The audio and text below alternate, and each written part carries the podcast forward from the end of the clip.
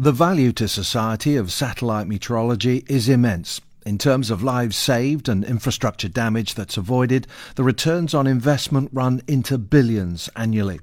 Europe's new Meteosat will replace technology that is now more than 20 years old. National forecasting agencies like the UK Met Office and Meteo France will see a big jump in the amount of data they receive.